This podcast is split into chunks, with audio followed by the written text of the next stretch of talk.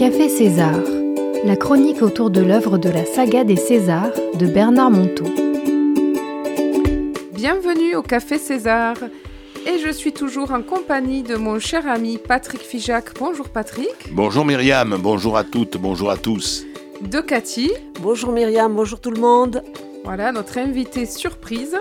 Et puis nous allons découvrir une histoire de César du jour. À l'approche des fêtes qui avancent, c'est une jolie histoire, comme un petit conte de fées. Elle s'appelle L'ange en chocolat. Écoutons-la. Il arriva qu'un jour, alors qu'il faisait les courses au supermarché, César demanda à Jacques, à brûle-pourpoint. Dis donc, mon vieux, est-ce que tu crois aux anges? Euh, bof, euh, je sais pas trop, répondit le jeune homme, interloqué par une telle interrogation si déplacée dans ce lieu. Un paquet de lessive à la main, Jacques eut du mal à reprendre le cours de ses achats, sans perdre des yeux la liste précise des choses à acheter dressée par le vieil homme. Mais déjà, en posant un pot de moutarde qui pique dans le chariot, César ajoutait sans plus attendre. Je te dis ça parce que, même si tu n'y crois pas, pourtant, tu en as un. Tu as un ange gardien. Mais qu'est-ce qu'il raconte pensa Jacques? Où veut-il en venir avec son histoire d'ange gardien? Et pourquoi donc aurais-je un ange même si je n'y crois pas? Tout en cherchant le chocolat noir, le jeune homme commença vraiment à se demander s'il croyait aux anges. Mais César ne lui laissa pas le temps de réfléchir plus longtemps, et tout en poussant le chariot derrière son jeune ami, il ajouta encore. Et en plus, tu vas rire. Il se passe de ton accord pour veiller sur toi. C'est un comble, tu ne trouves pas? Un truc qui nous échappe à ce point. Mais où était donc ce maudit chocolat amer 100% cacao? Était-ce à cause de la crise qui montait devant ce chocolat introuvable, ou bien de son énervement contre César? Toujours est-il que soudain, Jacques se retourna, quelque peu excédé. Je ne sais pas si j'ai un ange ou pas, mais en tout cas, je me demande bien à quoi ça sert. César, accoudé au chariot, prit son air malicieux pour savourer la réponse qui fusa tout d'un coup. Tu sais, je crois qu'il y a deux sortes d'hommes. Les hommes mal inspirés, ceux qui en toutes circonstances n'écoutent que les commentaires issus de leur passé, et les hommes bien inspirés, ceux qui entendent les intuitions de leur ange. Qu'est-ce qui te répond quand, sans réfléchir, tu as soudain une idée géniale, sinon l'ange D'accord, je veux bien, mais cela change quoi à ma vie que mes idées géniales soient en fait soufflées par un ange? Ah mais ça change tout Car tout le monde a des idées géniales puisque tout le monde a un ange gardien. Mais seulement, ceux qui y croient peuvent les entendre. C'est comme le chocolat 100% cacao. Il est là dans le magasin. Mais seul celui qui y croit, celui qui le cherche vraiment, peut le trouver. Et voilà pour cette euh, jolie fable, je dirais. Je dis fable parce que Patrick, je sais que pour toi, euh, euh, le mot ange pose problème. Je me rappelle de l'émission que nous avons faite sur ce vieux César qui est en fait Guita Malas et qui est l'auteur du livre Dialogue avec l'ange. Et tu as émis ta petite réserve ce jour-là. Mmh, c'est vrai, c'est vrai. Mais bon, euh, je, je, pense que effectivement, euh, c'est le mot ange qui peut-être me dérange un petit peu. Appelons-le conscience universelle. Appelons-le la vie. Et à ce moment, je suis d'accord. Bien sûr. Bien sûr qu'il y a.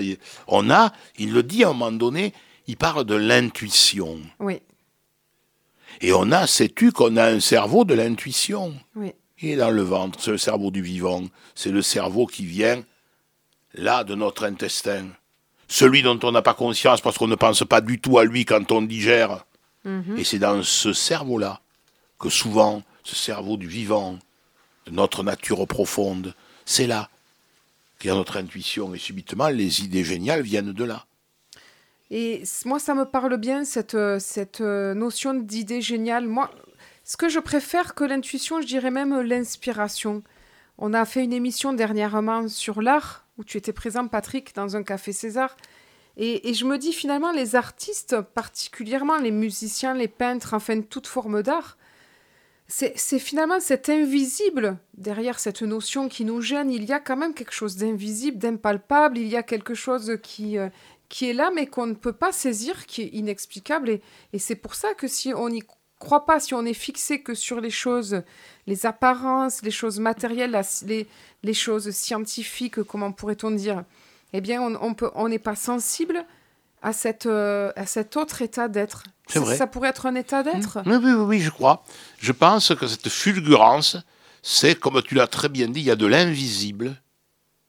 Et le propre de cette fulgurance qui nous arrive souvent, c'est de rendre l'invisible visible. C'est-à-dire souvent cette intuition n'est-elle pas le reflet de tout cet invisible, de cette vie illimitée qui est à l'extérieur de nous? C'est ça. Je crois que c'est bien ça. Alors appelons l'ange lorsque subitement, mais on a cette, cet invisible qui apparaît. Alors c'est vrai qu'un certain nombre de, de, religions font référence à l'ange, ça ne me gêne mmh. aucunement. Oui. Euh, on parle beaucoup des anges, on parle des archanges. Des djinns dans le Des, des, des djinns. Euh, c'est vrai, mais euh, pourquoi pas Y croire ou pas? Qu'est-ce que ça peut faire? Oui. Qu'est-ce que ça peut faire? Simplement, je crois que je vais vous raconter une histoire. Euh, mon papa et ma maman s'aimaient éperdument. Ils ont passé pratiquement plus de 60 ans de leur vie ensemble. Et euh, quand mon papa est mort, euh, j'ai pensé que maman se retrouvant seule aurait du mal. Et elle m'a toujours dit, je suis certain que ton père m'attend. Et quand je vais faire des courses, quand il m'arrive d'égarer quelque chose, je l'appelle. Et je ne suis jamais déçu parce qu'il me répond toujours. Et elle disait, je sais qu'il est à côté de moi. Mmh. Je rentre du marché, euh, je sens que je, lui fais, je suis fatigué, je me demande si je vais pouvoir finir ma course et arriver chez moi. Et je lui dis, tu es là? Accompagne-moi, prends-moi la main, aide-moi à arriver. Et j'y arrive. Alors, qu'est-ce que c'est qu'il a fait avancer mamie C'est sa foi. Eh ben voilà, c'est oui, sa, foi. Sa croyance. Eh oui, c'est eh sa oui. foi. Et Elle adhère à ça. C'est une idée à laquelle on adhère, Et une ça croyance. Et je ça suis d'accord avec toi, il y a une envie. Moi, je dis, on, on- c'est pas je crois ou je crois pas, c'est j'ai envie ou j'ai le, j'ai, je fais ce choix, je fais ce pari. J'aime bien Pascal, l'argument du pari. Je l'ai découvert adolescente, mais déjà petite, je, je le- j'avais un débat avec mes amis à la récréation. Et si on faisait le pari Ça changerait peut-être euh, la façon de voir la vie? Ben oui, le pari, qu'est-ce que c'est? Ben, C'est une idée auquel on se met à adhérer. Ouais. Et ça devient une croyance.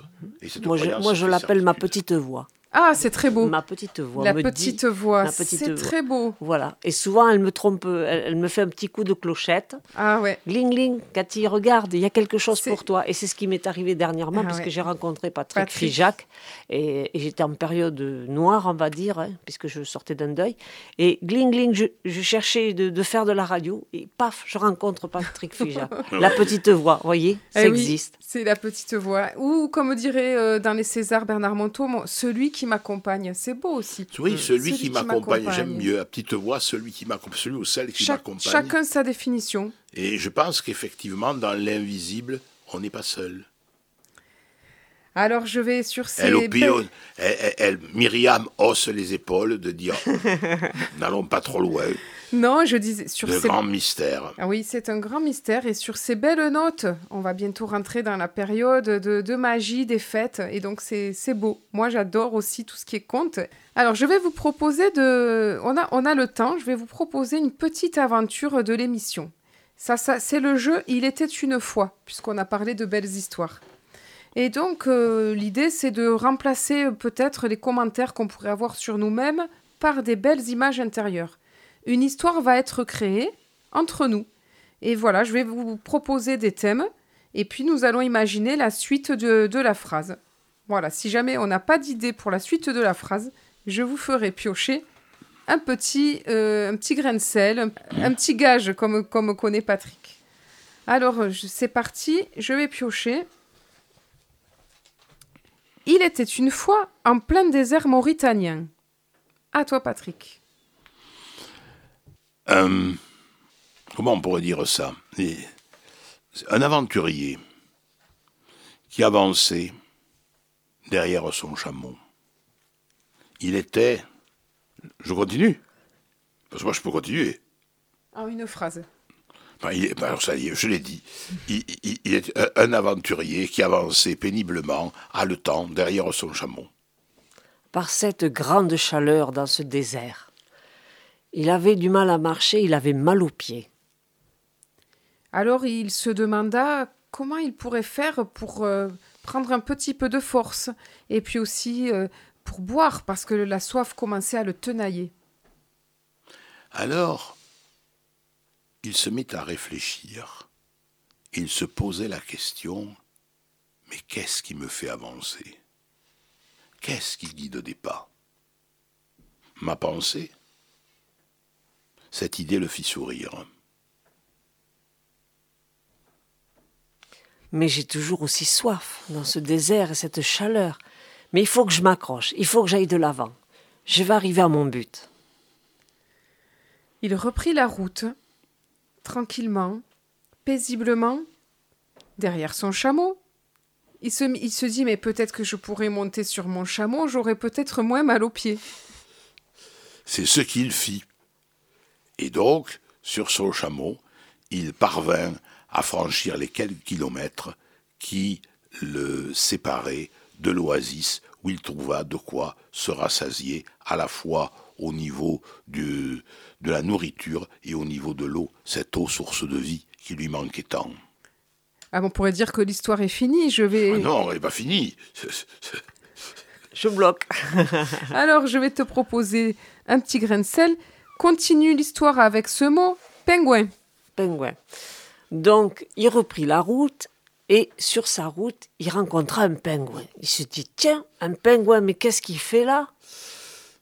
En plein désert, quel mystère Un pingouin. Mais alors il lui, il lui demanda, euh, comme si le pingouin allait lui répondre, mais tout était si incroyable qu'il lui posa la question Mais d'où viens-tu? Qu'est-ce que tu fais là dans ce désert? Et le pingouin ne répondit pas. Et ce brave voyageur se dit C'est pas possible. Un pingouin le désert, je dois vivre un mirage.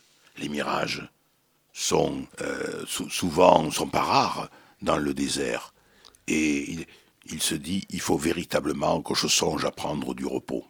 Donc il continua sa route malgré la fatigue et ses hallucinations. Et il pensait souvent à ce pingouin. Il se dit, mais pourquoi je pense à ce pingouin? Franchement, pourquoi j'y pense? Et ce pingouin, en fait, il ne s'était pas aperçu qu'il le suivait depuis qu'il était reparti. Et en se retournant, il voit que le pingouin le suivait. Et que derrière le pingouin, il y avait un autre animal extraordinaire dans ce désert auquel on ne s'attend pas du tout.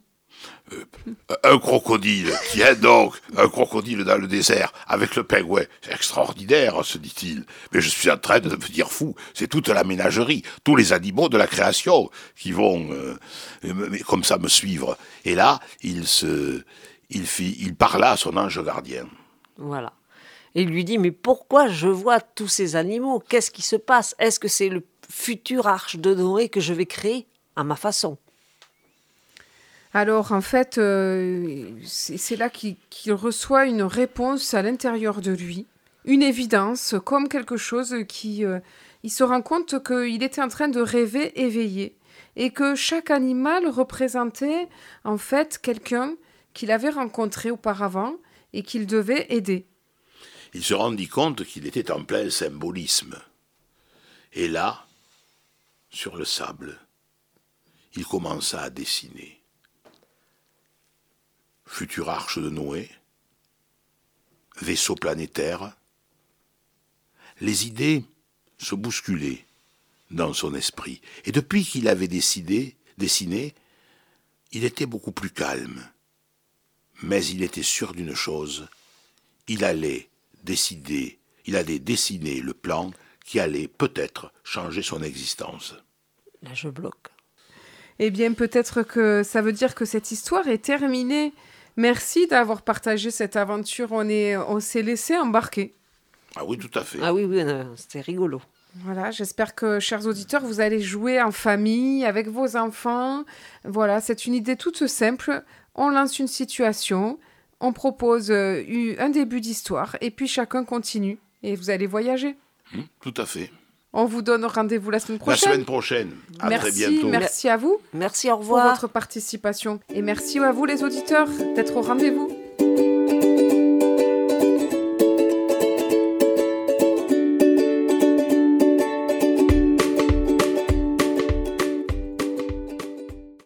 Salut les amis, c'est Myriam. Si vous aussi, vous avez envie d'échanger avec moi autour de ces belles histoires de César, je vous invite à me rejoindre, soit en participant à cette émission, soit en me rejoignant à mon club de lecture que j'anime un jeudi par mois à Agen, mais aussi en visio pour ceux qui sont trop loin.